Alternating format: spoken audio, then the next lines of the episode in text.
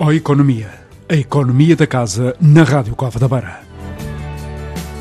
Semanalmente, às quintas-feiras, na RCB, Ó Economia, para falar e pensar sobre economia. Ó Economia, com a assinatura de João Leitão.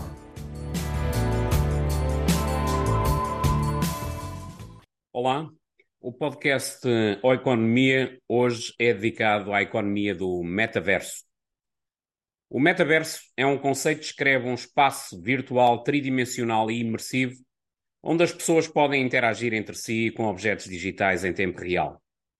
É um termo frequentemente usado para descrever um mundo virtual compartilhado, acessível por meio de tecnologias tais como a realidade virtual, a realidade aumentada e até mesmo através de interfaces tradicionais como computadores e dispositivos móveis.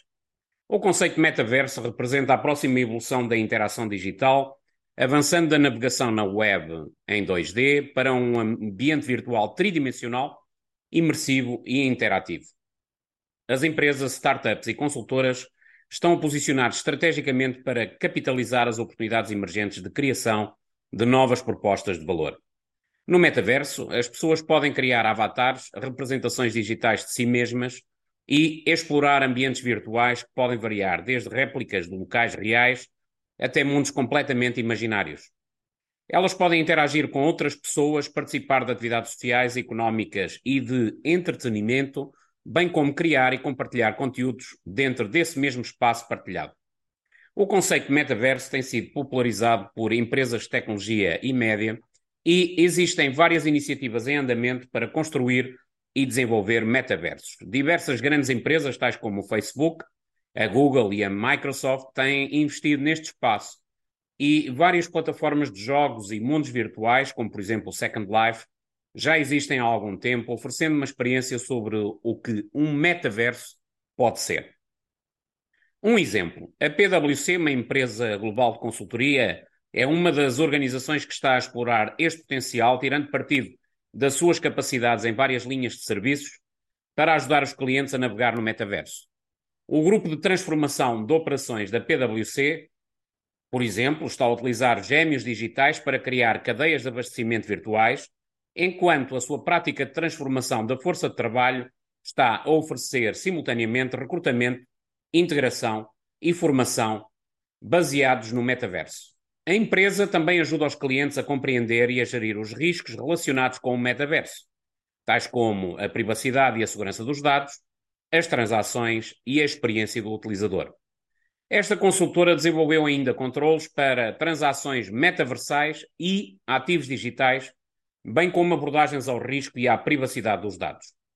A PwC está também a trabalhar para garantir que o metaverso tenha um impacto social positivo, estudando as implicações ambientais, sociais e de governança, seguindo a abordagem ESG do metaverso e das tecnologias conexas. Várias startups estão também a contribuir para o desenvolvimento e a expansão do metaverso, abrindo novas vias para a criação de valor. O retalho é um claro exemplo. Empresas em fase de arranque estão a facilitar o comércio seguro e a melhorar a experiência de compra no mundo virtual.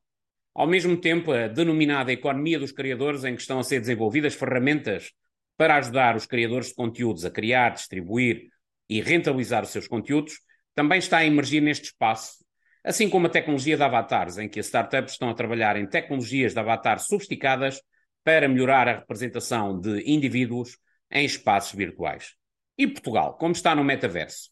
Portugal pode lucrar com estas novas realidades, no sentido de potenciar a dimensão da economia nacional. Aliás, o BPI foi o primeiro banco a lançar um balcão em realidade virtual. Uma experiência imersiva que constitui a primeira etapa da entrada desta instituição no metaverso e que faz parte da sua estratégia de inovação. O denominado BPI VR é uma agência com dois pisos, onde é possível encontrar áreas destinadas a particulares, empresas, à sustentabilidade, aos produtos prestígio e à AGE, a oferta destinada a públicos mais jovens. O novo serviço está ainda acessível através do sistema Oculus Quest da Meta e foi criado em parceria com a Unitire. O BPI VR está disponível na App Store dos headsets da Meta e também em balcões do banco em todo o país, onde clientes e potenciais clientes podem entrar nesta experiência imersiva. Também uma menção à moda, a moda no metaverso. A moda virtual é outra das áreas em destaque, gerando inovadores fluxos de receitas para as marcas através da venda de vestuário digital. Um exemplo citado pela revista Forbes são as infraestruturas, com startups a criarem pilhas de tecnologia específicas para a Web3 e o metaverso.